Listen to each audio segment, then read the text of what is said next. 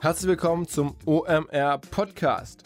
Ich bin gebeten worden, auf ein anderes Marketing-Event hinzuweisen. Das mache ich nur selten, aber in diesem Falle gerne. Und zwar ähm, die Kollegen von Imasis, einer internationalen Marketing-Software-Lösung, machen nun ein Event, das insbesondere das Thema Artificial Intelligence und Machine Learning in den Fokus nimmt.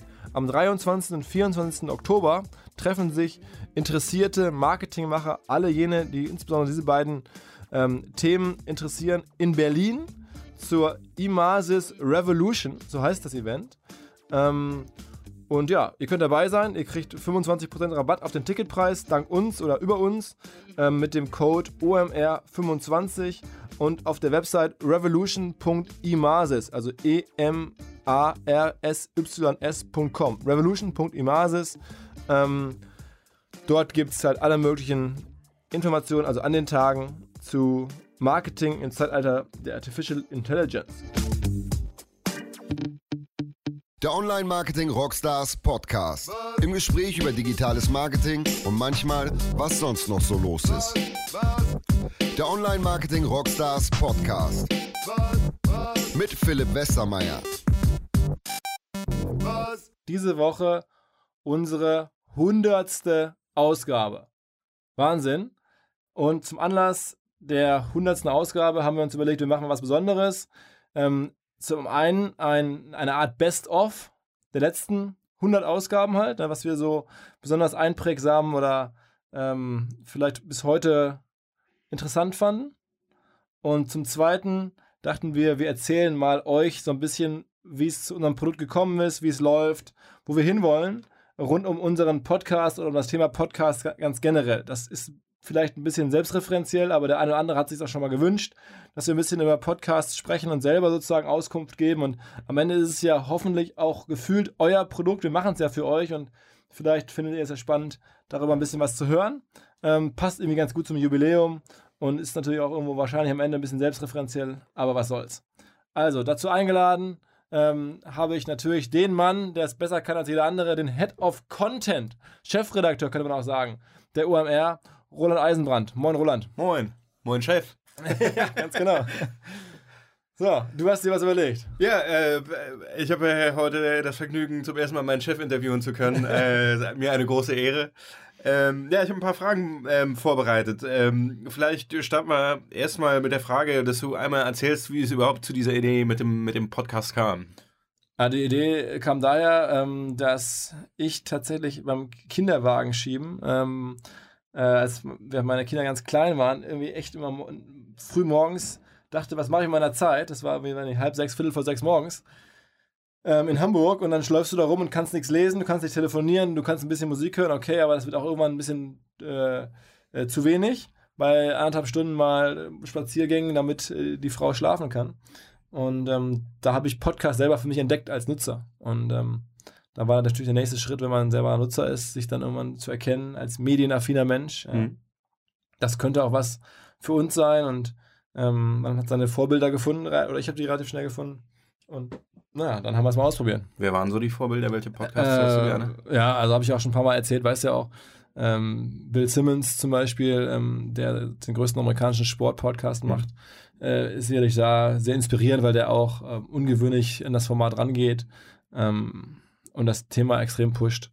Also das war wahrscheinlich so der größte Einzeleffekt. Irgendwas von dem gelernt, was du angewendet hast? Ja, der ist schon, äh, macht schon wirklich, man muss es wirklich sagen, sein eigenes Ding. Also der ist sehr ähm, wenig konform und das kann man jetzt nicht in aller, in allen Einzelheiten übernehmen, aber man kann halt die Grundhaltung übernehmen und die finde ich ähm, schon ganz gut und dass er so Stammgäste hat, äh, mhm. haben wir ja auch, ähm, dass er Themen variiert, das tun wir auch also verschiedene Sachen dann doch. Hm.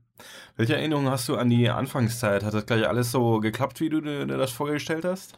Naja, du weißt ja selber, wir saßen ja zum allerersten Podcast irgendwie ähm, hier im Nachbarbüro, weil die sich Zufall ein Tonstudio hatten und dann haben wir das ja irgendwie auch teilweise schlechter Soundqualität und so aufgenommen.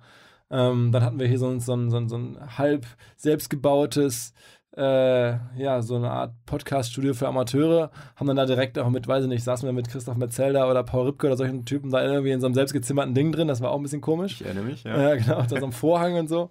Ähm, also es hat irgendwie produktionsseitig war es noch nicht so wie jetzt.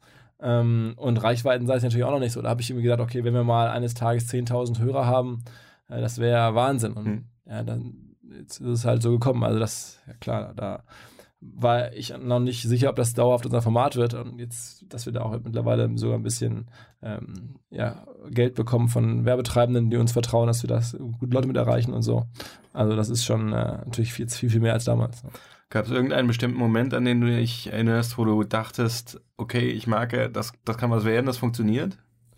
Also am Ende natürlich so, wenn die Resonanz, also wenn Leute halt äh, aus allen Bereichen, die erzählen, hey, ich habe deinen Podcast gehört. Ne? Also mhm. ich merke es am Wochenende immer, ähm, weil da kriege ich halt immer mal News bei oder Nachrichten von, von fremden Leuten bei Xing, die halt schreiben, dass sie den Podcast gehört haben.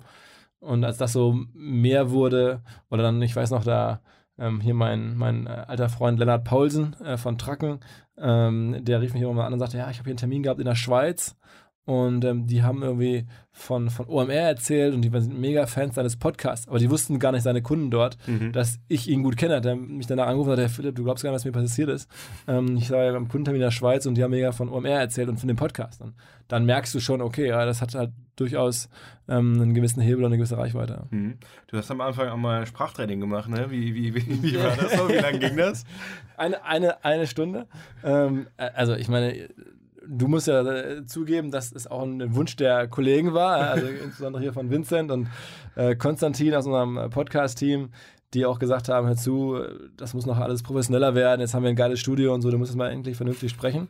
Und dann war hier eine, eine Sprachtrainerin, da habe ich gesagt, okay, alles klar, wenn ihr das meint, mache ich das. Und dann war ja die Sprachtrainerin da und naja, also ich habe da schon was mitgenommen so. Ähm, aber am Ende wie gesagt, sehe ich dann halt oder höre ich dann beim Bill Simmons Podcast, der hat so 600.000 Hörer als willig, der macht da mit mehrere Millionen Euro Umsatz und der trinkt und isst dann irgendwas in dem Podcast. Manchmal, so nur am Rande, also jetzt nicht regelmäßig, ne, aber wo ich denke, okay, wenn der ähm, da sogar was trinken darf und das irgendwie scheinbar akzeptiert wird, dann darf ich mich jetzt als kleiner Nischen-Podcaster hier nicht abstrampeln mit irgendwelchen Sprachtraining, sondern muss eher auf die Inhalte gucken und darauf vertrauen, dass ich schon einigermaßen sauber reden kann. Ne? Mhm. Also, ja. Wie ist das sonst so mit, in Sachen Vorbereitung auf den Podcast? Bist du da ähnlich leger, dass du äh, sagst, einfach mal reingehen oder nee. wie akribisch bist also, du da? Da sind wir, äh, weißt du, ich meine, du bist ja hier dabei, ja, dass wir uns schon äh, bei den allermeisten Gästen äh, sehr genau angucken, was die machen, dass hier im Team sich die Leute die Seiten recherchieren, die, die Personen angucken und, und prüfen, was da zuletzt passiert ist, was man fragen könnte, versuchen da, da was vorzubereiten. Ich gucke mir das natürlich auch an. Ähm, also man kann nicht hinter alles gucken, ja, aber man, dass man mal zumindest ein Gefühl hat für die Projekte, wie werden die marketingseitig gemacht. Ähm, dann gibt es halt unseren Podcast mit Sven, unseren Stammgast Sven Schmidt, ähm, wo wir häufig äh, ja in zahlreichen WhatsApps abstimmen, worüber man spricht und was für Fragen sein könnten. Ähm, das haben wir auch in den letzten Monaten ein bisschen verfeinert. Äh, Sven kommt dann da mittlerweile wirklich auch mit, mit intensiven Gedanken vorab zu. Ähm, also da, ist, da steckt schon Vorbereitung dabei, aber man darf es auch nicht überskripten. Ich glaube, wenn da jetzt nur noch zwei Leute sitzen, die mehr oder weniger sich Fragen und Antworten äh, mhm. vortragen, dann ist der Charme halt auch weg. So ein bisschen dazwischen liegt es irgendwo. Also ähm, ist auch ein bisschen eine Frage, wie gut kenne ich mich selber mit dem Thema aus. Also manchmal ärgere ich mich auch, weil ich irgendwie ein Thema nicht gesehen habe oder verpasst habe, weil ich dachte, das Thema kenne ich schon ganz gut, mhm. aber trotzdem einen Aspekt nicht kannte, der spannend gewesen wäre vielleicht. Ähm, ja. Ist halt so. Gab es irgendeine eine Erfahrung, die du, äh, die dir besonders in Erinnerung geblieben ist? Irgendwie eine verrückteste oder lustigste Erfahrung, die du im Zusammenhang mit dem Podcast gemacht hast? Naja, also das, das Naheliegende wäre ja zu erzählen, ne, dass man jetzt tatsächlich prominente Leute ganz normal trifft über den Podcast. Das ist ja mit einer Online-Marketing-Konferenz am Anfang schon mal gar nicht irgendwie denkbar gewesen. Und mittlerweile wird es halt immer doch mehr und, und das Ganze ähm, nimmt halt eine Dimension an, die irgendwo schon, wenn man so abends nach Hause fährt und sich denkt, okay, ja, schon irgendwie unerwartet zumindest mal. Ne? Jetzt vor kurzem war Silvi Mais ja hier, von der ich natürlich über die letzten Jahre in Hamburg viel mitbekommen habe in den Medien, ne, weil Silvi van der Vaart war und ich permanent in irgendwelchen Gazetten und im Fernsehen und so, oder mit jetzt Christian Lindner, der nun auch überall war, mhm. zuletzt äh, jetzt gerade mit der Wahl und so. Ähm, also, dass man solche Geschichten dann erlebt, da gewöhnt man sich natürlich dran, aber das ist natürlich trotzdem immer wieder äh, ähm, mal interessant zumindest. Ne? Ja. Gibt's, äh, kannst du drei Folgen nennen, die dir irgendwie besonders im Gedächtnis geblieben sind? Also ich glaube, ähm, natürlich sind mir die im Gedächtnis geblieben, die auch hinterher für Wellen gesorgt haben. Ne? Also wenn Sven da hat ja manchmal schon auch äh, so krasse Ansichten geäußert, ähm, was ja auch Teil des Konzepts ist, was, was er so gut macht wie wenige andere. Ähm, aber natürlich weiß ich dann sehr genau, wenn dann Leute hinterher sagen, ey Philipp, das muss jetzt auch vielleicht aber nicht sein oder da gibt es zumindest mal eine andere Meinung zu, ähm, die müsstet ihr auch mal darstellen. Ähm, ja. Da habe ich natürlich äh, schon Erlebnisse gehabt, wo ich dachte, okay, das vergesse ich so schnell nicht. Sicherlich, dann glaube ich halt, gibt das ist also Plus, dass ich halt selber auch in den Podcasts mit Sven häufig eine Menge lerne oder eine Menge spannende Sachen höre, mhm. die ich nicht alle sofort teile, aber die wurden von denen ich bei vielen natürlich denke, okay, krasser, krasser Blickwinkel. Ähm, gleichzeitig gibt es natürlich andere, die wirklich ähm, schon bei uns häufiger Top-Content einfach produziert haben. Und ich denke, krass, was der da so erzählt, ist schon wirklich geil. Also jetzt sei es nun ähm, äh, Flo Heinemann, Alex Graf, Pip Klöckner, ähm, André Alper, diese ganze Riege der, der wirklich sehr smarten Marketing- äh, oder, oder Digitaldenker. Mhm. Das ist mir schon so, das sind ein paar Podcasts oder ein paar Momente, die mir in Erinnerung geblieben sind. Ähm, und dann gibt es natürlich lustige Momente. So. Also wenn man selber so ein bisschen irgendwie äh, im Podcast oder während des Podcasts denkt, was ist eigentlich hier los? Also ich weiß noch, als ich mit den Kollegen von Rocket Beans, da saßen wir hier, da war es Hochsommer letztes Jahr in unserem neu gebauten Podcaststudio, da wussten wir noch gar nicht, wie warm es hier drin wird. Und dann waren es hier wahrscheinlich echt über 40 Grad oder so. Und wir haben ja alle dermaßen krass geschwitzt und irgendwie die Kollegen, ja, genau, die Kollegen wussten, glaube ich, nicht, was wir mit ihnen vorhaben. Die waren ja zu Gast hier und saßen dann, ich glaube, zu zweit und ähm, dachten, wir machen irgendwie so versteckte Kamera, weil es immer heißer wurde und so. das war schon ganz geil, ja. Gab es eine Folge, ähm, vor der du besonders nervös warst? Also eigentlich vor allen Skype-Folgen bin ich mal nervös, weil ich immer denke, ähm, wenn man jemanden bei Skype hat und das technisch nicht funktioniert, das würde mich mega ärgern, mhm. weil man auch einen Podcast so schlecht reproduzieren kann. Wenn man irgendwie jetzt mit Gary Vaynerchuk oder so einen äh, Skype Podcast macht, dann würde ich jetzt ungern bei ihm nachher nochmal anrufen oder eine E-Mail schreiben, sagen, hallo Gary, es hat leider nicht funktioniert. Mhm. Ähm, deswegen bin ich da dann schon immer nervös. Ähm, ja, aber auch so, was, weiß nicht, als wir noch unser schäbiges kleines Studio hatten und ich glaube in Podcast Nummer drei war Christoph Metzelder da oder so, da war ich auch so, okay, was denkt er sich jetzt? Der ist in welche Sky-Studios gewohnt oder so oder sitzt da irgendwie im Stadion und jetzt hat ihm, äh, habe ich ihn sozusagen überredet oder hier bei uns so weit zu kommen ja. und dann sitzt er bei uns so, unter so einem komischen Plüschvorhang. ähm, naja, aber äh, da, am Ende, wie gesagt, ist, man gewöhnt sich an viele Sachen und ähm, das Podcasterleben ähm, er, er, erfordert eine gewisse Geländegängigkeit und ähm, aber macht auch, äh, besorgt einem auch echt geile Momente. Mhm. Wen hättest du gern unbedingt mal als Gast? Also klar, da kann man jetzt äh, die ganz, ganz großen Namen äh, natürlich äh, rausziehen tue ich auch. Also klar, wenn äh, irgendwann mal Bill Simmons selber bei mir im Podcast zu Gast wäre, äh, dann wäre das sozusagen Full Circle. Äh, also wenn ich mal irgendwie, keine Ahnung, auf einer Kalifornienreise die Chance habe, den zu treffen oder wenn der vielleicht mal zu OMR kommt oder so, das mag ja in der Zukunft alles passieren. Ähm, das das wäre natürlich schon cool und da gibt es natürlich so Weltstars, die ich irgendwie krass finde. Jay-Z, ja, finde ich mhm. mega krass, aber ich denke mal, der Weg, den in den Podcast zu bekommen, der ist noch mal weiter. Ähm, so, und dann gibt es halt einfach Leute, sozusagen am Ende wie du und ich, äh, aus Deutschland, ähm, wo es noch nicht geklappt hat oder wo die jetzt sagen, Mensch, das lassen wir mal später machen, die ich, die ich cool finde. Ähm, aber das ist wahrscheinlich jetzt für unsere Hörer nicht so spannend. Die werdet ihr dann noch erleben, äh, wie jetzt die, die, die Weltstars. Ja. Wenn man auf die 100 Folgen zurück ähm, schaut, ist für dich persönlich, also oder was für dich, was ist für dich persönlich dabei hängen geblieben und was für OMR? Also ich meine, ähm, es ist natürlich extrem schwierig zu quantifizieren. Ne? Es ist ähm, ganz privat, es ist ein tolles Berufsleben hängen geblieben mit tollen mh, mm, Momenten, tollen Kontakten. Es sind sicherlich mittlerweile auch ähm, ja, mehrere hunderttausend Euro Umsatz hängen geblieben, ähm, die wir haben machen können mit den, mit den Folgen. Ähm, es sind jetzt sozusagen also 16.000, 17.000 Stammhörer, die uns wöchentlich äh, hören, hängen geblieben. Ähm, was halt vor allen Dingen für OMR hoffentlich hilft, ne? weil wir sehen halt auch, dass Leute, die uns im Podcast hören oder ihr da draußen sozusagen, ähm, ja, zum, zum harten Kern der OMR auch irgendwo zählen. Ne? Mhm. Ähm, das ist schon eine, eine absolute Top-Zielgruppe, muss man auch sagen. Wir versuchen ja auch den Content so ein bisschen zu variieren. Und nicht immer nur ähm, das eine, sondern mal Sven, der sehr stark so Venture und, und Digital Business ist und dann mal auch Influencer, die eher sozusagen aus einer ganz anderen Ecke kommen oder, oder so eher so prominentere Cases wie jetzt Sylvie Mais, Paul Ripke und sowas, ne? wo es ein bisschen ähm, auch um, um, Reichweiten geht und, und andere, ganz andere Sicht aufs Marketing. Ähm, und dieser Portfolioansatz schafft es halt schon echt, glaube ich, eine Menge Leute zu begeistern. Und ähm, das überträgt sich hoffentlich stark auf die, auf die Marke OMR. Mhm. Du hast eben schon erzählt, dass du am Wochenende dann äh, häufig irgendwie Nachrichten bekommst von Leuten, die den Podcast gehört haben. Gab es irgendeine Reaktion da, die dich am meisten gefreut hat oder die dich, dir am meisten in Erinnerung geblieben ist? Also mich freut wirklich erstmal erstmal jede Reaktion, muss ich wirklich sagen. Ich bin, ist ja auch vollkommen klar. Ich würde jetzt, bin auch nicht der Typ, der dann anderen Leuten schreibt, ey, was ihr da macht, ist ja unfassbar geil. Das machen manche, ne? die sind dann noch leidenschaftlicher, aber manche sind auch einfach nicht so, aber meinen es trotzdem. Ich bin jedem dankbar find, empfinde jeden als wertvoll, der generell erstmal bei uns zuhört und sich die Zeit nimmt, im heutigen Leben da bei uns äh, reinzuhören. Ähm, und wenn dann noch jemand schreibt, äh, finde ich es auch natürlich äh, super. Ähm, aber es gibt tatsächlich ein, zwei Fälle, wo Leute geschrieben haben, ähm, dass dieser, dieses Podcast, zu sehen, wie wir das gemacht haben, so von null auf aufgebaut, dass die das verfolgt haben, die das innerlich natürlich verfolgt haben, die sagen, das hätte für sie einen sehr großen Impact gehabt auf ihr Leben. Mhm. Das, ob ich jetzt darauf stolz bin, weiß ich nicht. Ich hoffe, das war überwiegend positiver Impact. Aber es ist natürlich äh, interessant zu sehen und es macht mich nicht traurig, sagen wir mal so. Ne? Ich nehme an, unsere, äh, unsere Hörer hören uns ja auch, also immer auf der Suche nach äh, Learnings und Takeaways sind. Äh, wenn du jetzt so auf die ersten 100 Folgen zurückschaust, was sind denn so äh, deine Learnings aus den ersten zwei Jahren?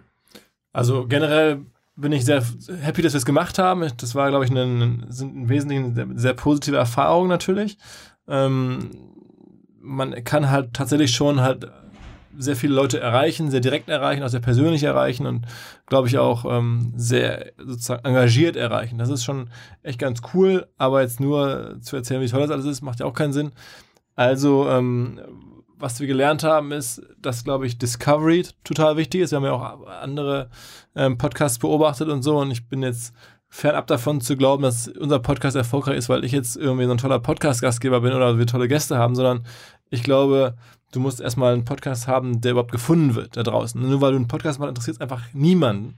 Ähm, und das wird natürlich bei, unserer, bei unserem Portal schon ganz cool, dass halt viele Leute unseren Kram eh halt ansurfen, dass wir einen Verteiler haben und so, mhm. dass wir sozusagen darüber den Podcast auffindbar machen können. Also Discovery ist in der Podcast-Welt sonst echt ziemlich schwierig und das unterschätzt man, glaube ich.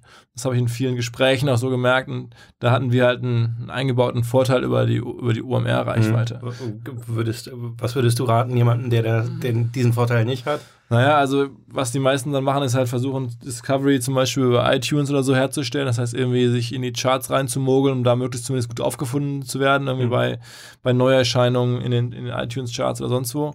Und ähm, das kann man auch machen. Also man kann die iTunes-Charts gerade, wenn man äh, was Neues launcht, dann auch sehr gut manipulieren. Also dadurch, dass es auch da nicht um die absoluten Hörerzahlen geht, sondern um die Anzahl der neu gewonnenen Abos für einen Podcast, gelingt es halt immer wieder Leuten sehr schnell ähm, von null auf, weiß nicht, 300, 400 Abonnenten zu kommen. Und das be belohnen die iTunes-Charts zum Beispiel extrem. Mhm. Ne? Obwohl das jetzt gar nicht, ne, das ist halt prozentual ein super Zuwachs, aber es sind gar nicht so viel mehr neue Menschen. Ähm, aber so über solche Tricks kommt man halt noch in die Charts. Das muss man wahrscheinlich am Anfang machen, haben wir auch gemacht, machen wir auch für unsere Produktion, dass wir die so ein bisschen da hochschießen. Ähm, aber am Ende ist halt Reichweite schwer äh, zu klonen, ne? also oder zu faken. Also wenn, mhm. wenn du hast Reichweite mit irgendwas oder nicht. Ja? Da, da gibt es jetzt auch, du kannst natürlich dann andere Leute anhauen, dass sie das sharen, dass du dir Gäste einlädst, die Reichweiten haben, aber es ist halt auch noch alles nicht so einfach. Ähm, und man merkt halt auch, also wenn ich mir jetzt angucke, ähm, was halt Podcast erfolgreich macht, dann glaube ich schon, dass es halt häufig an den Absendermedien liegt, die die halt gut verteilen können. Also jetzt irgendwie Zeit oder ähm, Spiegel. oder Spiegel oder so, die sind halt in den Charts oben, weil sie halt irgendwie die Podcasts gut verteilt bekommen über ihre Plattform. Ähm, oder halt jetzt irgendwie hier Joko und Paul, ne? da muss man auch sagen, die haben beide halt 100.000 oder Millionen von Followern. Ähm, wenn die das halt sharen und pushen, dann ist es halt auch natürlich eine super Discovery. Ähm, und das sind halt schon die Fragen, die du dir stellen musst. Wo kriege ich die Reichweite her? Also Mhm. habe ich jetzt selber die Social Media Reichweite, kann ich mit einem Port- Portal partnern oder oder. Ähm, und das ist halt auch nicht mit einem Mal getan. Also muss es auch immer wieder pushen. Das haben wir auch gesehen. Wenn wir Ja. einen Podcast launchen, ohne dass wir den übers Portal spielen, dann ist der natürlich weniger ähm, erfolgreich, als wenn wir es halt groß spielen. Ähm, das ist auf jeden Fall was. Man muss auch sagen, die, bei den Gästen kann man sich auch vertun. Nicht? Wir hatten ja auch Gäste, sagen wir mal Casey Neistat, da hätte ich erwartet, dass der Podcast noch viel krasser abgeht. Mhm. Äh, der ist sehr gut gelaufen, hat jetzt weiß ich nicht 11.000, 12.000 Hörer. Aber das ist halt noch nicht, Gemessen an dem, was er sonst für ja, Reichweiten ja, erzielt, ja, ist das nicht ist, so viel. ist nicht ja. so viel. Oder, auch, jetzt sagen wir am Anfang mal Christoph Metzelder, den Fußballer, da dachte ich, Mensch, der ist ja ein bekannter Name, viele kennen den. Mm, Aber hat jetzt gar nicht so funktioniert. Dann gibt es wieder andere Beispiele, zum Beispiel äh, den, den Philipp Klöckner, Pip, ähm, wirklich äh, extrem smarter Typ, SEO-Experte, Online-Marketing-Experte, aber jetzt natürlich keine, kein Name wie jetzt äh, Casey oder, oder Christoph Metzelder. Ähm, es hat sehr, sehr, sehr gut funktioniert, obwohl man den eigentlich so in der Breite der Welt jetzt nicht kennt. In der Online-Marketing-Szene kennen sehr viele, Ja, aber in der, in der Breite nicht. Und ja, das war, war ich überrascht. Also ich war, sehr, der hat es natürlich auch selber bei seinen eigenen Kanäle gepusht und hat auch eigene Reichweite, also, aber natürlich nicht wie jetzt andere. Und es hat äh, sehr gut funktioniert. Also als, als Beispiel, weil andere, die gut funktioniert haben bei uns, meinetwegen jetzt mal Müsli oder so, da kennen halt viele Leute dann die Absender-Brand ne, des, des jeweiligen Gesprächspartners. Also ähm, das ist schon, ähm, schon, schon speziell. Was man auf jeden Fall auch sieht, dass Word of Mouth wichtig ist, äh, wie immer. Ähm, wenn diese ganze Discovery nur eingeschränkt möglich ist, brauchst du halt irgendwo äh, weitere Effekte. Ähm, und Word of Mouth äh, treibt auch schon bei uns Podcasts. Das ist halt irgendwie andere Leute, die verlinken oder darüber reden. Das merkst Mhm. du halt schon. Wenn es inhaltlich mal wirklich was Gelungenes ist, dann ähm, wird das auch belohnt. Ja. Das heißt, könnte man gezielt steuern, indem man Leute mit eigener Reichweite einlädt, wie, wie jetzt Pip Klöckner und Ja, so. aber die müssen auch innerlich gut abliefern. Das hat Mhm. der Pippa, da hat er wirklich zwei Folgen haben wir daraus gemacht, weil die wirklich extrem tiefe, gute Gedanken waren. Na, Aber du kriegst jetzt ja auch nicht aus jedem das dann halt raus. Ne? Also ähm, das ist schon auch äh, ja jetzt äh, nicht so einfach ähm, am Reißbrett alles äh, äh, zu planen. Das muss man ganz klar sagen. Ähm, was, was ganz gut funktioniert hat, ist, dass die Vermarktung bei uns eigentlich so weit funktioniert, wie wir es uns erhofft hatten. Ähm, das heißt, sobald du irgendwie sagen kannst, wir haben jetzt mal 10.000 Hörer oder aktuell haben wir, glaube ich, mit, also mit den jeweils neun äh, Folgen und den Backlist-Folgen so 16.000, 17.000 Hörer in der Woche. Und ähm, das ist schon auch eine Reichweite, die, weil sie auch halt einfach eine super Zielgruppe ist, ne? Mhm. die sehr viele Leute interessiert. Und das ist, glaube ich, nach wie vor, kann man nicht, nicht überschätzen, wie geil ähm, oder welche Leute man erreicht ja, äh, mit diesem Format. Das sind alles Leute mit Smartphones, technisch äh, affin, in dem richtigen Alter, mit dem richtigen Interesse, häufig natürlich mit der richtigen Kaufkraft. Ähm, also das ist wirklich ein super Kanal und da glaube ich total dran. Nur was man halt lernen muss, man darf nicht anfangen, irgendwie über, über TKPs jetzt 10 Euro TKP oder 40 Euro TKP sich, sich, dann irgendwie einreden lassen, das sei alles nun sehr teuer.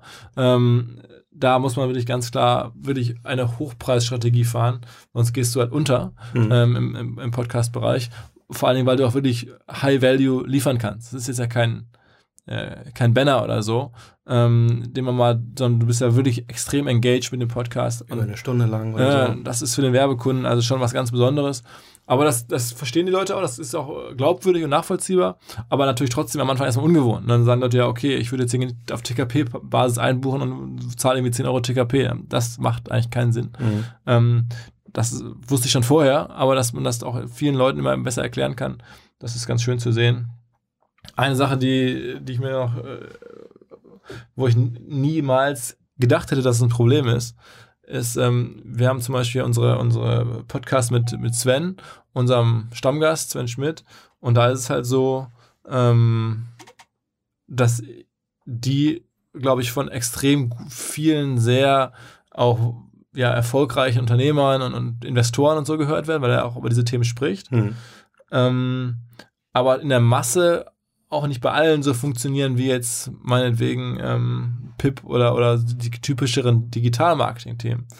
Und da hätte ich dann gedacht, okay, weißt du was, dass die Lösung ist, man macht das wirklich als Paid-Podcast, wo halt Nutzer irgendwie, weiß ich nicht, per äh, PayPal irgendwie pro Folge Patreon ja, 4,99 bezahlen oder sowas. Das ist es ja für viele auf jeden Fall wert. Das ist ja wirklich Information, Unterhaltung auf, auf bestem Niveau für vieles woanders so nicht zu bekommen ist.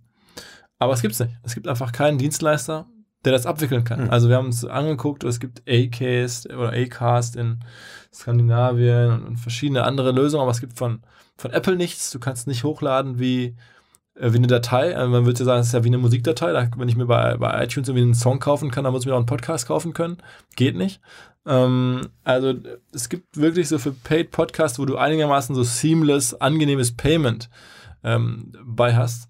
Ähm, gibt es keine Lösung. Also das, das hätte ich niemals erwartet. Ja. Und es ist, insofern ist es halt eine Marktlücke. Die Sorge ist halt nur, dass irgendwann Apple doch noch was anbietet und dann ist es halt sofort nicht nur die Marktlücke geschlossen, sondern wahrscheinlich auch jegliches anderes Business äh, ja. kaputt. Ähm, weil es ja für die Kollegen bei Apple einfach sein müsste, das mal anzubieten. Mhm. Aber ja, da krebsen alle so ein bisschen rum und viele machen es dann irgendwie so mit, ich schicke dir einen Soundfile zu, wenn du, wenn ich sehe, dass du mir Geld überwiesen hast. Aber so kannst du ja mit irgendwie jetzt einer anspruchsprochenden Zielgruppe auch nicht interagieren, nach dem Motto, ich gucke mal, ob das Geld auf dem Konto ist und dann schicke ich dir was zu. Die wollen das ja äh, etwas souveräneren äh, Kaufprozess im Zweifel haben. skalieren wahrscheinlich. Genau, also insofern, ähm, das ist so ein bisschen so eine Sache, wo ich, wo ich überrascht war oder überrascht bin bis heute und hoffe, dass es sich verbessert. Viele andere Sachen ändern sich jetzt ja eh gerade. Es kommen neue Analytics raus in den nächsten Tagen, wo man noch mehr Informationen bekommt über, über die Dauer der, äh, Dauer der, der Hörer, also wie lange die beigeblieben sind und so weiter. Mhm. Also, ähm, aber klar, wir haben extrem viel gelernt und aber sind wir, sind wir natürlich froh und sonst würden wir es ja nicht mehr machen, die Reise überhaupt mal gestartet zu haben. Du hast eben gesagt, auf iTunes optimieren. Ich weiß, dass die Kollegen hier von den Podstars sich da schon äh, ganz gut reingefuchst haben in das Thema. Gibt es da irgendeinen Twist, was du den, den Leuten mitgeben kannst? Irgendeinen Tipp ähm, Richtung Optimierung, was man da machen kann? Also das ist natürlich wieder so, eigentlich müsste ich jetzt hier den Kollegen Konstantin fragen, der hier mit drin sitzt und das äh, auch diesen Podcast wieder produziert und auch unsere anderen Partner-Podcasts produziert.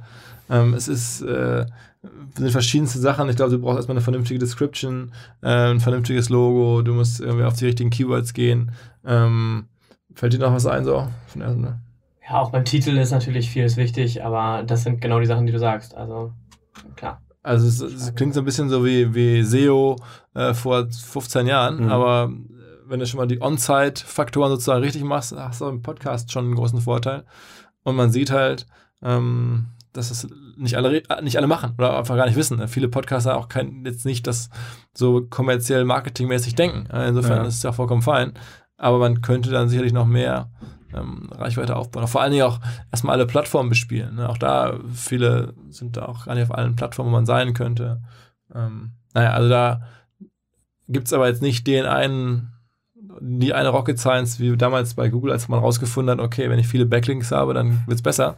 Ähm, also so einen Hebel gibt es da jetzt gerade nicht im Markt. Wenn man jetzt einmal so auf die gesamte ähm, Podcast-Landschaft schaut, äh, wir sind jetzt heute Folge 100 und es ist ja schon eine Weile her, dass, dass wir damit angefangen haben. Ähm, und die, die Landschaft hat sich seitdem ja ein bisschen verändert. Wie siehst du äh, die Entwicklung von Podcasts in Deutschland und welche Entwicklung siehst du vielleicht in der nächsten Zeit? Also wir haben da echt ähm, ein gutes Timing gehabt, glaube ich. Obwohl es halt so entstanden ist, würde ich mit dem Kinderwagen schieben. Es ist jetzt gar nicht so, dass ich jetzt irgendwie die Märkte analysiert habe und wusste, jetzt ist der Moment für Podcast. Ähm, also das muss man offen sagen, das ist auch ein bisschen Zufall. Ähm, und vielleicht nur ein bisschen Gespür ähm, und mehr Zufall als Gespür.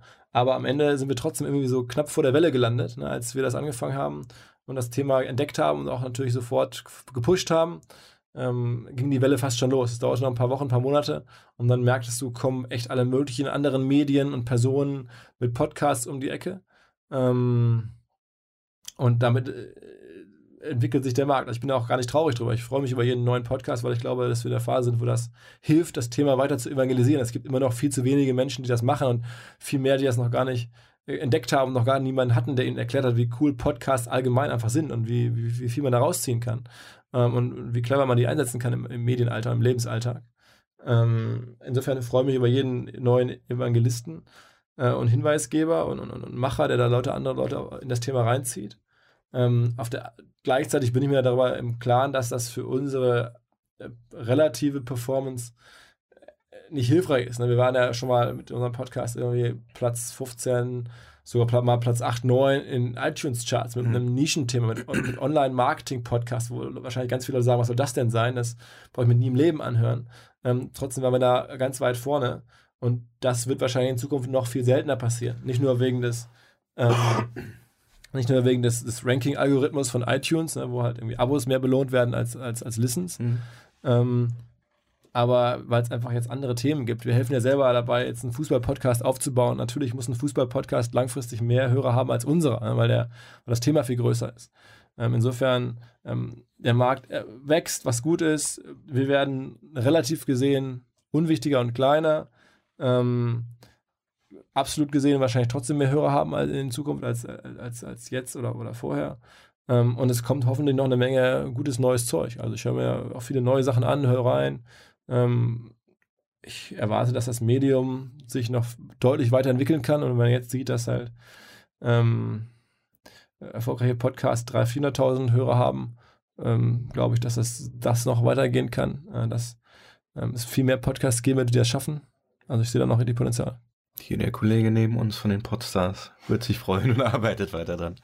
Genau, ja. Wir haben ja mittlerweile auch ein Team aufgebaut. Wir haben ja erst wirklich angefangen, damals mit Fleming ähm, bei uns im Team und, und, aus der Redaktion heraus ein bisschen. Und jetzt äh, haben wir halt ein eigenes Podcast-Team ne, mit Vincent, Konsti, Diana, die jetzt dabei war. Ähm, ist ja, allein das hätte ich jetzt auch nicht unbedingt gedacht, dass wir irgendwann mal drei Leute im Team haben, jetzt auch andere Podcasts natürlich vermarkten. Die meisten Hörer haben das wahrscheinlich schon mitbekommen. Alles klar. Vielen Dank für den schönen Rundumblick, Chef. ja, ja, ja, lass mal, lass mal, ähm, du kannst ja dabei bleiben. Wir wollen jetzt ja einmal über die, über die Highlights der letzten 100 Folgen nochmal drüber sprechen. Ähm, sollen wir dazu mal übergehen? Alles klar, gut. Hm. Dann äh, erste Highlight, allererste Folge, Premierenfolge sozusagen, das war damit mit Sven. Ähm, und ich fand, äh, aus dem Podcast äh, könnte noch in Erinnerung bleiben oder ist mir lange im Kopf geblieben, die Stelle, wo er erzählt, warum es so schwierig geworden ist für Inkubatoren, ähm, die ja nun jahrelang ein gutes Modell hatten und sehr, sehr erfolgreich waren, viele. Ähm, warum er glaubt, dass die Inkubatorenzeit, insbesondere aus Marketinggründen halt, vorbei ist. Hört mal rein. Was? Inkubatoren, so wie wir sie in Deutschland verstanden haben, die, die rechtfertigen sich ja nur dadurch, dass sie halt im Endeffekt Wettbewerbsvorteile haben gegenüber sozusagen Einzelgründungen. Und die Wettbewerbsvorteile waren ja immer beschrieben dadurch, a, wir können extrem schnell agieren, weil wir die Ressourcen vorhältig haben. Und zweitens, wir haben Erfahrungswerte und das waren immer so die Begründung. Ja? Und jetzt muss man sich anschauen, jetzt sind mehrere Effekte passiert. Das eine ist es, im mobilen Bereich gibt es schon mal für, sage ich mal, Inkubatoren zwei Nachteile. Das eine ist es, oder für Inkubatoren, die ihr Geschäftsmodell als das Klonen von Ideen verstehen in lokalen Märkten. Wenn ich jetzt ein amerikanisches Startup im mobilen Bereich bin, dann habe ich ja zwei Distributionsplattformen. Das eine ist Google Play Store, das andere ist Apples App Store. So, und dann brauche ich keine lokale Kompetenz mehr, um Apps zu distribuieren. Wohingegen früher im, ja, im, sag ich mal, im Desktop, Laptop, Browser-Geschäft es natürlich immer wieder lokal eigene Kanäle gab. Ja, nach dem Motto, ich bin im Jahre 2002 nach Deutschland gegangen, dann sollte ich, wollte, wie auch immer, ich mit T-Online einen Vertriebsstil machen. Das brauche ich jetzt gar nicht mehr. Ich brauche keinen lokalen Partner, um das zu pushen. Das kann ich sozusagen alles aus dem Valley heraus machen. Das heißt, da ist sozusagen der Vorteil eines lokalen Inkubators nicht mehr existent, der ist zusammengeschmolzen. Der zweite Punkt ist es, dass früher, ja, ich sehe im Desktop, mein Vorbild nimmt eine Änderung vor an der Webseite, die konnte ich sofort umsetzen. Jetzt ist es so, es kommt ein neuer App-Release und dann muss ich das erstmal umsetzen und dann wieder einreichen im App Store. Das heißt, ich habe jetzt immer so eine Art Time-Lag. Sozusagen beim Kopieren ist es schwieriger und dann weder Apple noch Google promoten gerne Klone. Das heißt, die promoten lieber auf ihren globalen Plattformen die Originalanbieter. Und ohne einen Push von Google und oder Apple ist es natürlich signifikant schwieriger, in die Top 25 zu kommen oder überhaupt in den relevanten App Stores vorne zu sein. Die Kombination führt halt dazu, dass das im mobilen Bereich sehr, sehr schwierig ist. Und auch in dem klassischen Desktop-Laptop-Bereich ist es ja so, dass vielleicht vor fünf bis zehn Jahren war es noch eine Innovation zu sagen, aha, mein Kundenwert ist irgendwie ähm, 100 Euro. Über Kanal ABC kann ich für 50 Euro Kunden akquirieren. Und jetzt gebe ich einfach mal komplett feuerfrei und versuche alle Akquisitionen, die mir in dem Kanal möglich sind, budgetunabhängig zu erzielen damit hat sich ja Rocket dann teilweise am Markt differenziert gegenüber dem klassischen Budgetdenken. Aber ich glaube, dass dieses Wissen jetzt im Markt verbreitet ist und auch die Vorgehensweisen. Und parallel E-Commerce-Software ist jetzt weit verbreitet. Das heißt, der Vorteil, den ich als Inkubator habe, wenn ich jetzt sage, okay, früher hat irgendwie ein Rocket, wenn jetzt irgendwie der normale Shop auf 100 performt hat, hat Rocket vielleicht auf 140 performt. Und ich glaube, dieser Vorteil ist extrem zusammengeschmolzen durch die Standardisierung von Technologie und zweitens durch auch Konferenzen wie Online Marketing Rockstars. so, eine nächste Stelle. Roland, was sagt dir der Name David Fischer? Habe ich schon mal gehört. Der soll nächstes Jahr, glaube ich, vielleicht auch bei uns auf der Konferenz sprechen. So ist es. Ähm, auf der großen Bühne, ähm, was wahrscheinlich einige überraschen wird, weil David Fischer ist nach wie vor in Deutschland natürlich kein Household Name. Ne? Also David Fischer vielleicht schon, aber nicht der David Fischer. Ähm, der von High Snobiety. Äh, High Snobiety selbst ja in Deutschland noch kein Household Name, obwohl es wahrscheinlich eines der erfolgreichsten digitalen Content-Projekte ist der letzten, ja, letzten Jahre hier. International sehr erfolgreich ähm, eine, eine Fashion-Seite, ein ehemaliger Sneaker-Blog, der jetzt zu einer, zu einer Fashion-Seite angewachsen ist. Ähm, und David ist der Gründer, dem gehört die Firma zum großen Teil. Ähm, der war schon vor einigen Monaten, schon über einem Jahr bei uns im Podcast. Äh, und wird jetzt nächsten März bei uns auf, auf der Bühne. Äh, jetzt kann er hier mal nochmal für euch kurz zusammenfassen oder greifen wir nochmal darauf zurück, was er damals erzählt hat über seine kleine heiß die Geschichte in aller Kürze. Man muss auch dazu sagen, es war ja keine Entscheidung von mir damals, äh, ein Geschäft zu gründen. Also, sondern es war, es, es gab niemanden um, um mich herum oder in Europa, das, ich habe das auch damals nie gehört gehabt, dass da jetzt jemanden gab, der damit Geld verdient. Also so deshalb, es war so ein reines Passion-Projekt äh, und ich habe und hab echt relativ schnell eine, eine Sucht aufgebaut, diese Seiten zu füllen. Das war äh, also schon seltsam, weil ich also dann samstags und sonntags und äh, und ich habe ja damals konnte ich das natürlich auch nicht Fulltime machen und habe es dann so zum Mittagessen und nach dem Abendessen gemacht und am Wochenende gemacht und ähm, und auf einmal habe ich gemerkt, ey, da kommen ja Leute auf diese Seite. Ja? Und habe dann so einen Ticker. Was, aber was, wo die herkamen, weil also Nein, wenn man fragt ja, wie kommt jetzt ein Mensch in Tokio man, auf deine Seite? Ne? Ja klar, aber es gab ja es gab kein Facebook, es gab kein Instagram, es gab kein es gab MySpace, aber das hat ja auch nicht so Aber ich meine, der Name heißt Nobiety ist ja auch kein Type-in. Ne? Ja nee, nee, also klar, wahrscheinlich also schon über Google und dann aber auch einfach dadurch, dass ich relativ schnell wirklich raus bin in den Markt und Leute kennengelernt habe. Also ich bin dann auf die Bread and Butter gefahren, ja, die Modemesse, die damals noch in Barcelona war und habe Marken kennengelernt und die Leute, die hinter den Marken stehen. Ich bin direkt nach Las Vegas gefahren auf die US-Messen und habe, weil das ja eigentlich die Marken sind, über die ich viel mehr gesprochen habe, ja, über diese ganzen US-Streetwear-Marken und, äh, und Turnschuhmarken und bin äh, in Las Vegas. Ich bin also wirklich wie so, ich es war also 23. Du warst sozusagen der Brand Ambassador ja. für, äh, okay, aber reicht das, um eine Website groß zu kriegen? Ich meine, es sind elf Jahre. Also so, das ist natürlich so ein, äh, so ein Ding, ich glaube, äh, das vergessen viele äh, mittlerweile. Und ich vergesse es zum Teil auch, weil, weil sich also die Firma für mich heute so ein bisschen anfühlt, so, also, so dynamisch wie noch nie zuvor. Ähm, aber uns gibt's seit elf Jahren. Ja? Und, äh, und wir hatten nie Druck zu wachsen. Also so, wir hatten keine Investoren, wir hatten keine, also so. Es gab Wann haben, ich meine, die Firma gehört 100% dir? Mhm. Ähm, beschäftigt jetzt wie viele Leute? 42. Äh, 42 Leute. Ähm, wann haben sich zum ersten Mal Investoren gemeldet? Also wir hatten äh, relativ, also in Anführungszeichen jetzt rückblickend relativ früh erste, erste Anfragen. Ich würde so sagen 2007, 2008 kamen so die ersten Anfragen, die, die praktisch gesehen haben, dass das, was wir machen, theoretisch mal etwas sein könnte. Also die, die dann zu uns kamen und gesagt haben, hey, vielleicht können wir euch irgendwie helfen, vielleicht können wir euch unterstützen. Wir haben dann auch 2008 angefangen mit ähm, mit einer äh, US-Agentur zu arbeiten, die uns auf äh, Advertising-Seite unterstützt hat und äh, so konnten wir uns praktisch auf unseren Content konzentrieren und die Agentur hat praktisch dafür äh, gesorgt, dass äh, der Content monetarisiert wird, beziehungsweise also damals ging es eigentlich um relativ klassische Bannerwerbung. Und ähm, so, das war eine Partnerschaft, die wir dann über mehrere Jahre hatten und äh, mussten uns dementsprechend nicht um das Thema Sales äh, selbst kümmern und konnten dementsprechend auch unser Team relativ klein halten. Ne? Wir haben uns rein auf Content äh, konzentriert und ähm, da gab es öfter auch mal Anfragen äh, dann von Agenturseite, weil sie das Potenzial bei uns gesehen haben, ob man nicht irgendwie da größer einsteigen könnte. Und äh, die, klar, Gespräche gab es immer wieder, ja, muss man sagen. Und irgendwie, also bis jetzt, und ich sage niemals nie, ähm, aber bis jetzt habe ich immer das Gefühl gehabt, ah, es gibt auch so ein paar Sachen, die wir machen können, bevor wir irgendwie, ähm, bevor wir das Thema angehen. Und, ähm, Und das Lustige ist, dass ich zehn Jahre später sagen kann, wir haben keine neue Konkurrenz. Kurze Unterbrechung und erneuter Hinweis auf unseren Partner Dockin. D-O-C-K-I-N. Das sind die Audio-Kollegen, denen ich häufig erzählt habe. Die machen aber kein Audio in dem Sinne, sondern sie machen Audio-Hardware, also Lautsprecher.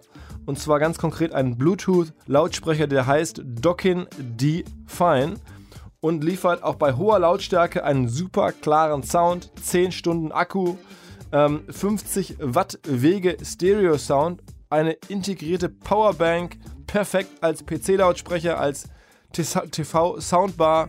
Ähm, meinetwegen, wenn man irgendwie im Garten grillt und trotzdem richtig laut Fernseh gucken möchte oder Fernseh hören möchte. Ähm, schaut euch mal an, dockin.de. Auf diesen Dockin Define Speaker gibt es auch 10 Euro mit dem Gutscheincode OMR.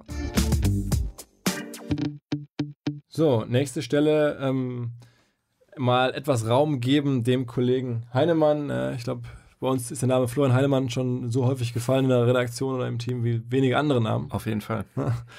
ähm, und äh, ich habe es ja gerade auch erzählt, äh, echt immer spannend, äh, ihm zuzuhören. Und wir haben jetzt mal eine Stelle rausgesucht, wo er sich über Vertical Brands auslässt und beschreibt, warum Vertical Brands ähm, heutzutage, das gilt ja doch bis 2017, also auch, auch die Stelle ist schon ein bisschen älter, aber warum es gilt es nach wie vor aktuell, warum es irgendwie interessant ist, äh, neue Marken zu kreieren und die im Wesentlichen immer digital groß machen zu wollen.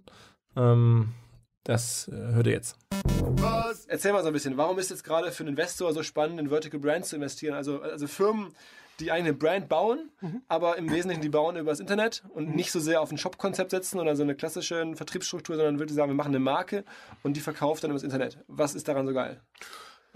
Also ich glaube, man muss, man muss sich auch überlegen, was, was funktioniert noch im E-Commerce-nahen Bereich. Und woran wir halt sehr stark glauben, ist, dass letztendlich diejenigen gewinnen äh, in, in dem Bereich, die schaffen, über Google und Facebook vielleicht initial oder auch über Influencer in, in, in dem Bereich sehr stark ähm, eine direkte Kundenbeziehung aufzubauen ähm, und dann eben dort eine, eine, ein Produkt rein zu verkaufen und idealerweise auch dann eben mehrfach über die dann hoffentlich eingegangene Kundenbeziehung mehrfach äh, es schaffen, da immer wieder Produkte rein zu verkaufen. Und wir, wir glauben letztendlich, ähm, äh, dass äh, die Chance, wenn man das einmal schafft, sozusagen dort eine direkte Kundenbeziehung aufzubauen, ähm, äh, letztendlich ohne Google und Facebook Interaktion dann im weiteren Verlauf, äh, dass man dann eben wirklich noch eine Chance hat, eine halbwegs vernünftige Marge zu erzielen äh, in, in dieser direkten, in dieser direkten Interaktion.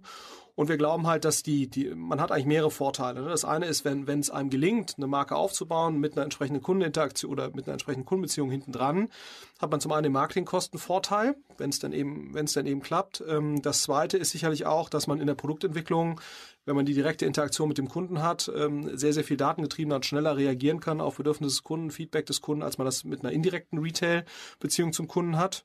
Ähm, und, und für mich ist das auch fairerweise, also äh, das ist zwar, hat E-Commerce-Komponenten, weil man letztendlich eben eine Transaktion zum Kunden hat, aber für mich ist das eigentlich eher eine neue Form des Consumer Goods. Ja, also so launch, also für mich ist das eigentlich weniger ein E-Commerce-Modell als eher ein Konsumentengütermodell und, und ich, und ich glaube letztendlich, dass das ähm, Nespresso-artige Modelle oder eben Direct-to-Consumer-Modelle, wo im Prinzip äh, versucht wird, auch eine Folgetransaktion hinzubekommen, eben ohne Google und Facebook oder andere Arten von Marketingausgaben, dass das letztendlich die, die einzige äh, Chance heute noch ist, ähm, ähm wenn man jetzt nicht ein großer Markenportfolio-Hersteller ist, aber äh, vermutlich mal eine der wenigen Chancen ist, um noch wirklich valide in den Markt reinzukommen. Ne? Und ich, ich bevorzuge jetzt eher Modelle, äh, wo eben die, die, die Chance, Mehrfachverkäufe zu erzielen, äh, höher sind als jetzt beispielsweise bei, einer, bei einem Matratzengeschäft. Ne? Äh, da ist ja eher die Idee, ich habe einen sehr, sehr hohes, sehr, sehr hohen Transaktionswert und dadurch, dass ich vertikal integriert bin, habe ich eine höhere Marge. Ne? Cut out the middleman, kann einen sehr attraktiven Preis anbieten, trotzdem sehr, sehr gutes Produkt. Ähm, äh, da, aber da ist ja eher der Witz zu sagen, okay, ich habe eine Ersttransaktion, äh, sehr, sehr guten Value for Money und deswegen kann ich den im Prinzip direkt äh, sehr, sehr gut übers Internet triggern. Dann ist halt nur die Frage, wie hoch ist halt die Wahrscheinlichkeit von Folgekäufen. Ne? Und, ähm, und, und, ich bevorzuge jetzt eher sowas wie so ein Pets Daily, wo du sagst, okay, ich äh, verkaufe direkt vertikal integriert Hunde, Katzenfutter äh, an Tierbesitzer und wenn die das mögen, dann kaufen die halt quasi aboartig neu. Ne? Ähm, das finde ich ein etwas einfacheres Modell äh, als jetzt sozusagen Modelle, die sehr, sehr stark auf die, auf die Ersttransaktion, die dann häufig auch die Einzel Einzigtransaktion ist, äh, äh, abzielen. Äh, man muss mal gucken, eben, es gibt ja auch so, so Beispiele so, wie so ein Warby Parker, die halt sagen, eigentlich ist ja eine Brille, ist ja eigentlich eine Einzeltransaktion, ne, weil wer kauft schon jetzt 57 Brillen, äh, aber die es halt ein Stück weit geschafft haben, ne, wenn man sich zumindest die Zahlen anguckt, dass halt Leute ein Stück weit eine Umstellung gemacht haben von eine Brille ist eigentlich kein kein Gebrauchsgegenstand, den ich halt alle zwei, drei Jahre mal kaufe, wenn er kaputt geht, sondern die das so ein bisschen als Accessoire verkauft haben. Das heißt, die quasi versucht haben, einen einmal gut in eine Art Accessoire zu verwandeln, was man halt mehrfach kauft. So. Äh, aber das ist natürlich immer noch mal ein Stück weit schwerer, weil man da quasi noch eine Verhaltensänderung hat. Ähm, aber ich glaube generell, wenn man jetzt als Startup reingeht ähm, und dann dementsprechend auch als Investor, ist das vermutlich einer der Bereiche, wo man eben noch eine Chance hat, ein valides Modell aufzubauen in einer Amazon, Google, Facebook dominierten Welt. Ne? So, und wenn jetzt äh, Kollege Graf äh, quasi ja sehr stark für, den, für die Nutzung von Amazon da plädiert, dann finde ich das grundsätzlich richtig. Ähm, ähm, und es gibt ja auch Beispiele wie so ein Kawaii oder sowas, die jetzt nur auf Amazon abstellen.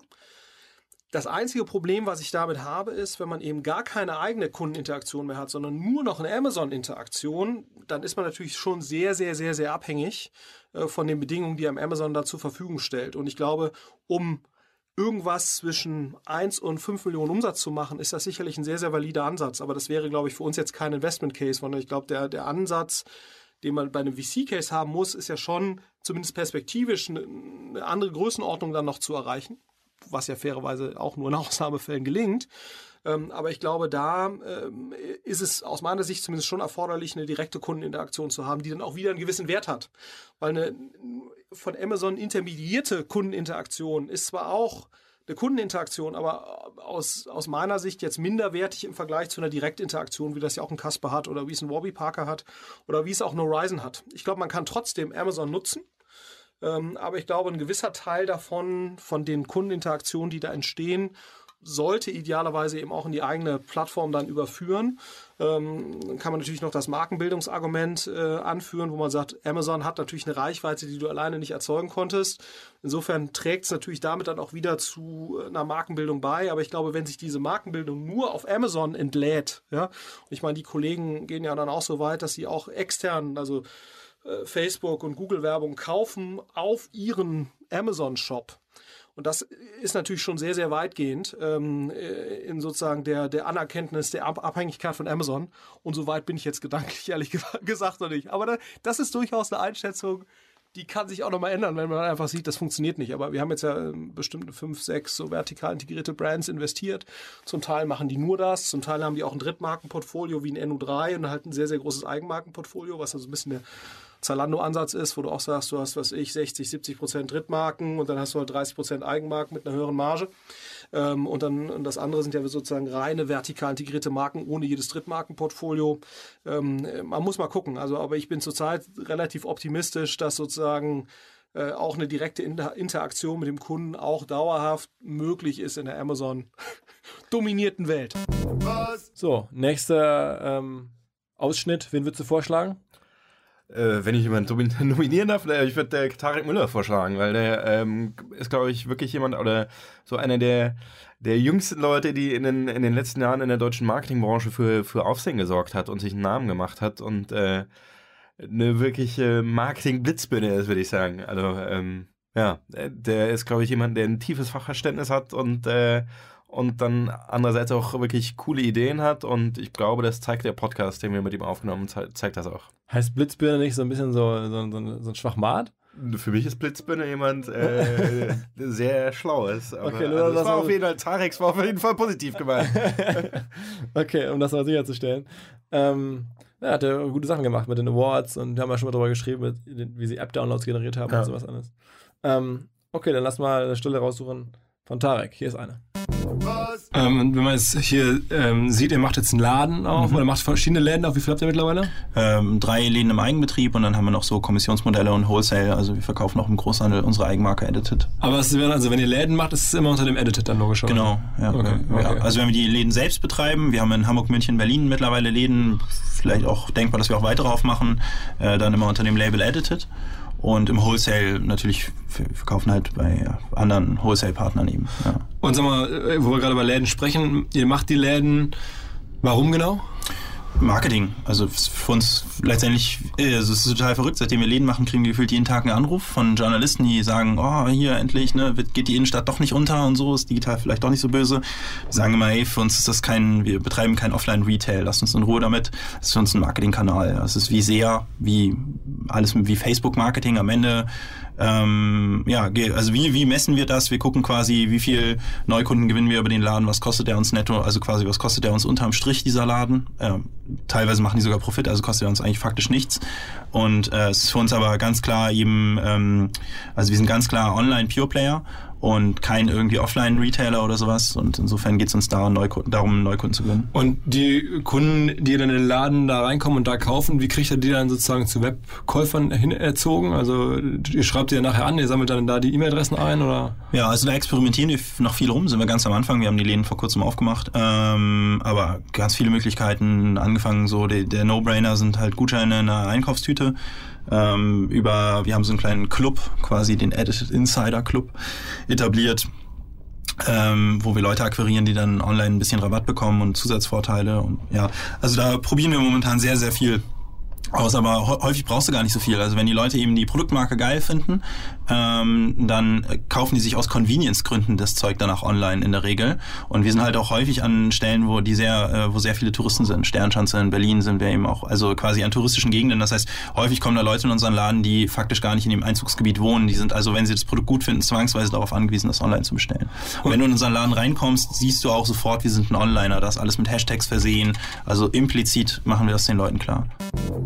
Roland, du hast außerdem nachgeschaut, ähm, welcher oder welches unsere bestlaufendsten Podcasts waren und einer war dabei, den wir jetzt gleich einspielen wollen. Mhm. Ja, mein Müsli ist ja auf jeden Fall eines der deutschen Vorzeige-Startups, vielleicht schon gar kein Startup mehr. Ähm, aber äh, Hubertus hatte bei uns im Podcast, glaube ich, eine ganz lustige Anekdote erzählt aus ihrer Anfangszeit. Ähm, einfach mal reinhören. Ich fand es sehr unterhaltsam. Also ihr habt ja irgendwie sozusagen damals jetzt schon als wahrscheinlich als eine der ersten mehrere Trendthemen, die heute 2016, 17 als Trendthemen unterwegs sind. Food, ja, Food ist ja ein riesen Start-up-Thema. Das habt, seid ihr jetzt mittlerweile reingerutscht. Ihr seid ja kein Start-up mehr, aber ne, ist jetzt irgendwie ein Zeitgeist-Thema geworden. Äh, plus Vertical Brand, würde man ja auch sagen. Diese ganzen Casper und, und, und, und Harrys, wie sie alle heißen. Äh, Überrascht dich das oder denkst du dir, warum haben die es erst heute gesehen oder, oder siehst du dich gar nicht? Du sagst, mit denen haben wir nichts zu tun. Wir sind, haben mit Casper oder Harrys vom Modell her, ne? also rein von der Denke haben wir gar nichts zu tun. Ist das ganz anderes oder äh, wie siehst du diese ganze Entwicklung? Ähm, also wenn ich jetzt sagen würde, es war alles äh, strategisch immer genauso geplant wahrscheinlich, Vision, dann, dann ähm, würde ich, glaube ich, ziemlich Mist erzählen. Ähm, trotzdem war uns klar von Anfang an, dass, dass wir eine Marke bauen müssen. Wir wollten kein Händler sein. Ja, wir, wir wollten etwas haben, äh, wofür wir auch selbst stehen können. Ja, wir, wir wollten halt aufrichtig zu unseren Kunden sein. Wir haben eigentlich ja MyMysti im Schulterschluss mit den Kunden auch entwickelt. Ähm, wenn man sich jetzt noch anguckt, das, das ist auch noch online, unsere ersten Blogposts. Ja, wir, wir haben auch wirklich jeden, jeden Fehler irgendwie dahin geschrieben. Man konnte zum Beispiel auf ähm, Microsoft-Rechnern unsere Seite gar nicht aufrufen, was uns nicht klar war, weil wir nur auf Apple damals schon gearbeitet haben. Und ähm, dann haben wir gesagt, hey Leute, ähm, wir haben überhaupt keinen Windows-Rechner hier.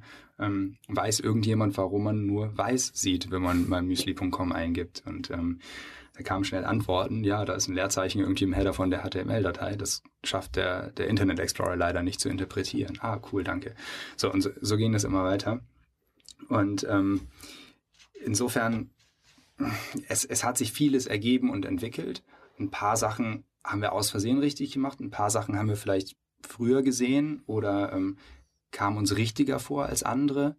Ähm, es ist eine Mischung aus allem und ähm, ich glaube aber heutzutage zählt es umso mehr, dass man wirklich eine, eine Marke hat in, in Zeiten von, globalem Wettbewerb eigentlich, ähm, wo immer noch der nächste in der Kette eigentlich übersprungen wird. Ähm, wir haben ein paar ganz tolle Beispiele, glaube ich, auch heutzutage von, von Marken, die, die sich nur über, über Drittkanäle eigentlich aufgebaut haben. Also ähm, die, die Horizon heißt, glaube ich, Ja, die ja, ja, ja, so. der Kollege war vor ein paar Wochen hier, ja, ja, genau. so. Also ähm, das, das funktioniert heute auch noch und ich glaube, wenn es nachhaltig langfristig sein soll, kommt man auch heute um eine Marke nicht mehr drum rum, weil ähm, sonst hat man halt die totale Transparenz, Vergleichbarkeit, die natürlich aus Kundensicht auch ganz, ganz schön ist, aus Anbietersicht, aber ähm, wahrscheinlich in den Bron äh, Bankrott führt langfristig.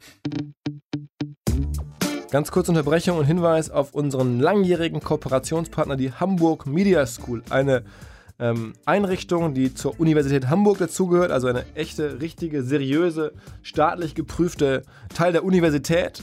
Ähm, und die machen insbesondere für Masterprogramme oder berufsbegleitende ähm, Ausbildung und Fortbildung eine ganze Menge. Ich habe dort selber ein Masterstudium gemacht, schon vor ganz vielen Jahren. Jetzt gibt es dort ein neues ähm, Angebot für Berufs-, also zur berufsbegleitenden Ausbildung. Das nennt sich ähm, die Social Video ähm, Academy und dort kann man halt lernen, meinetwegen wie Mobile Journalism funktioniert, Livestreaming, Publishing von Videos, all diese Themen, die sich so unter dem ganzen Begriff Social Video äh, zusammenfassen lassen. Dazu gibt es sechs Tage, die jeweils, ähm, also zwei aufeinanderfolgend durchgeführt werden, dreimal zwei Tage sozusagen. Wer da Interesse hat an Videos im Netz, und die Hamburg Media School schätzt, wir tun das. Ähm, schaut euch die Website an, hamburgmediaschool.com, sucht nach Social Video Academy ähm, und das könnte dann ja was sein, was vielleicht für den einen oder anderen passt. Roland, ein Problem, äh, das du uns hier Leute leider heute auch nicht zu lösen hilfst, ist ja, dass wir tendenziell einfach viel zu viel wenige Frauen im Podcast haben. Ich arbeite dran. ja, das wäre meine Idee. Hm. Ähm, naja, also wir haben in der Tat äh, immer die Augen auf und gucken. Und ich habe gerade heute wieder eine ähm, Dame kennengelernt, die demnächst im Podcast als Gast auftauchen wird und die wirklich äh, sehr interessant ist. Aber es ist echt nicht so einfach, welche zu finden, ähm, äh, wo das irgendwie alles zusammenpasst. Und ähm, deswegen freue ich mich über jeden Podcast, den wir da haben. Und ähm, einer ist mir im Ohr geblieben, als nämlich äh, Leonie Hanne von OHH Couture, also Couture, eine sehr erfolgreiche Fashion-Influencerin oder Mode-Influencerin ähm, bei uns zu Gast war und erzählt hat, wie sie überhaupt Influencerin geworden ist. Sie war nämlich vorher bei Otto äh, angestellt und das war zu einer Zeit, als es irgendwie gerade losging mit dem ganzen Influencer-Kram. Man fragt sich heute, wie konnte man so schnell so groß werden? Was ist der Trick? Und das hat sie ziemlich offen da erzählt, wie es bei ihr zumindest entstanden ist. Was? Leonie, erzähl doch mal, wie fing das alles mal an? Ja, das ist eine gute Frage. Ähm, Alex und ich haben zusammen dual studiert. Ich damals bei der Otto Group und Alex bei der Haspa ich habe nach dem Abi erstmal eine Weltreise gemacht. Also ich hatte schon immer die Tendenz dazu, dass ich gerne neue Sachen ausprobiert habe. Und nachdem ich um die Welt gereist bin, fiel es mir auch schwer, dann im Großkonzern lange zu arbeiten. Ich bin aber nach dem dualen Studium in der Konzernstrategie von der Otto Group gelandet und war da Strategieberaterin mit Schwerpunkt E-Commerce. Äh, fand E-Commerce und Online immer super spannend, war aber jetzt nie so ganz komplett in meinem Element. Ich bin eigentlich ein kreativer Mensch. Ich fand Online schon immer super und als Strategieberaterin habe ich mich so ein bisschen eingeengt gefühlt. Also der kreative Freiraum war ein bisschen zu klein. Und ich habe dann abends angefangen, meine Klamotten über Kleiderkreise zu verkaufen. Das ist jetzt ungefähr ein bisschen länger als zwei Jahre her. Und habe das ohne Hintergedanken gemacht. Ich wollte einfach nur ein bisschen, bisschen was anderes nach Feierabend machen. Und nach zwei, drei Wochen hat mir Kleiderkreise geschrieben und gesagt, dass ich einer der größten Anbieter bin, was ich da mache. Und ich hatte gar keinen, also ich hatte keine Strategie oder keinen Hintergedanken, aber ich habe die Kleidung, die ich verkauft habe, halt kombiniert. Habe erstmal meine Mitbewohnerin fotografiert mit meinen Sachen und dann mich, weil ich in echt gar nicht so gern vor der Kamera gestanden habe. Und dann haben wir aber immer geguckt, was sind gute Zeiten, wann kriegen wir viele Klicks, was lohnt sich, wie schaffen wir es irgendwie viel Traffic auf unsere Seite zu bekommen und waren dann irgendwann an dem Punkt, auch nach kurzer Zeit, dass wir an einem Sonntag, wenn wir ungefähr zehn Teile hochgeladen haben, waren wir immer mit allen Teilen auf der Kleiderkreise Startseite auf der ersten Position, hatten bis zu 100.000 Seitenaufrufe pro Tag und die Mädels Auf eurer Kleiderkreise-Seite? Mhm. Damals hatte ich nicht mal Instagram. Ich habe privat Instagram niemals genutzt, das ist der Witz. Und ähm, damals haben mich dann die Leser, zu, also oder die Mädels zum ersten Mal gefragt und ich hatte auf einmal da Fans und die haben gefragt, wo ist denn dein Instagram, wo ist denn dein Blog? Und ich fand das ganze Thema immer spannend, aber ich war ja in der Konzernkarriere und ich hatte immer viele Gründe, warum es nicht noch einen Modeblog gab. Und wo ich aber gesehen habe, es gibt Traffic und es gibt Leute, die sich interessieren, war das der Punkt, wo ich gemerkt habe, wenn nicht jetzt, wann dann? Okay. Und dann hast du irgendwann ein Instagram-Profil eröffnet. Ich habe dann vor zwei Jahren im Dezember, habe ich dann gesagt, okay, dann nehme ich jetzt ein Instagram und ein, eine Facebook-Seite, hatte noch gar keinen Blog und habe, wenn ich dann bei Kleiderkreis was hochgeladen habe, immer noch geschrieben, hey, guck doch auch mal bei mir auf Instagram und habe das auch auf mein Kleiderkreise-Profil geschrieben und habe halt die Sachen nicht mehr nur noch hochgeladen, um sie zu verkaufen, sondern auch um mein Instagram zu vermarkten. Das heißt, vermarkten heißt, heißt ähm, du wolltest einfach mehr Leute, die dir, dann, die dir dann folgen bei Instagram erstmal haben. Genau, also gerade wenn man anfängt mit Instagram und ich habe damals, dadurch, dass ich Instagram nicht als User für mich entdeckt habe, wusste ich am Anfang gar nicht, wie bekomme ich denn Leute auf mein Profil. Ich habe nie Selfies hochgeladen oder irgendwie sowas, weil ich ja gar nicht verstanden hatte, dass Instagram da ist, um sich selber zu profilieren, sondern ich habe das genutzt, weil ich dachte, ach, dann baue ich mir damit irgendwas auf. Das heißt, man muss dann erstmal lernen, wie funktioniert Instagram für einen, wie möchte man sich zeigen. Und ich bin zum Beispiel jemand, ich stelle mich gar nicht, also sich selber darzustellen, ist für mich nicht das, was mir am meisten Spaß bringt am Bloggen. Also ich liebe es, den Blog aufzubauen, mit tollen Marken zu arbeiten und ich freue mich, wenn Alex nicht tolle Bilder machen, aber ich mache alle vier Wochen vielleicht mal ein Selfie und dann ist es auch so, okay, komm, ich versuch's mal. Ich stelle mich jetzt hier hin. Ich bin niemand, der gerne sich den ganzen Tag präsentiert und das Scheinwerferlicht liebt. Und ich glaube, mit Instagram war das am Anfang, musste ich erstmal rausfinden, wie funktioniert das für mich so, dass es mir Spaß bringt. Was? So, ähm, wenn ich jetzt hier bei dir in den Rechner reinschaue, Konsti, dann sehe ich, dass wir wahrscheinlich schon insgesamt mit allen Ausschnitten und allem Gelaber dazwischen irgendwie an die 50 Minuten rankommen. Ähm, wir müssen also aufhören, wir müssen aufhören, weitere Ausschnitte zu machen. Es gibt ähm, noch so viele gute. So ist das. Es gäbe noch viele gute, ganz sicher. Welche hättest du noch gerne gehört? ähm, ich, ah, ich meine, wir, wir, hatten ja viele Highlights. Ich glaube, wir hatten Gary, wir hatten äh, Casey. Ähm, ich weiß nicht, ob wir Elvia jetzt schon drin haben, haben wir nicht. Das ist auch eine coole Folge. Ähm, also kann ja jeder mal ein bisschen durch unseren Backkatalog bei, bei Soundcloud durchscrollen. Äh, ich glaube, da gibt es so einiges zu entdecken. Ähm, ja, ich denke auch Alex Graf hatten wir verschiedentlich da, hätte ich auch jetzt irgendwie reingepackt und so. Also es ähm, gibt nicht genug äh, ähm, Zeit, jetzt hier in der Fassung alle zu zeigen, aber vielleicht dann zur 150. oder zur 92. Folge wieder eine Jubiläumsausgabe. Außerdem natürlich noch ein Hinweis, der nicht fehlen darf. Ähm, irgendwie habe ich es im Vorgespräch gar nicht erzählt, als du mich nach den verrücktesten Podcast-Momenten, die schon gewesen sind, gefragt hast.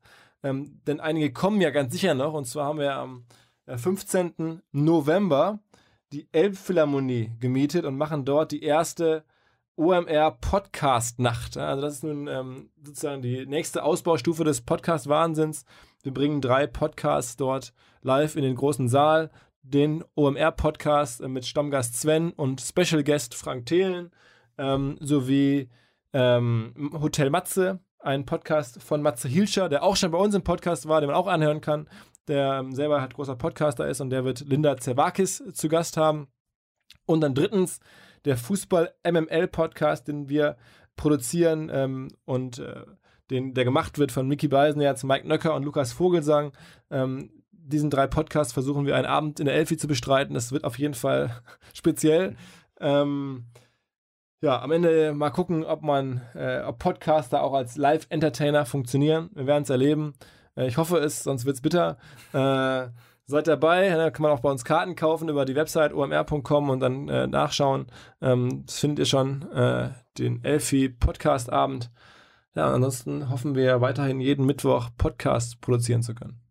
Jawohl. Alles klar. Bis dann, auf die nächsten Danke, 900 ciao. Folgen. ciao, ciao. Kurzer Reminder auf die Social Video Academy der Hamburg Media School. Alle Informationen unter hamburgmediaschool.com. Wer mehr wissen möchte über Video, äh, Veröffentlichung und vor allen Dingen Verbreitung im Netz, ähm, dort gibt es die Social Video Academy und das könnten sehr sinnvolle sechs Tage sein.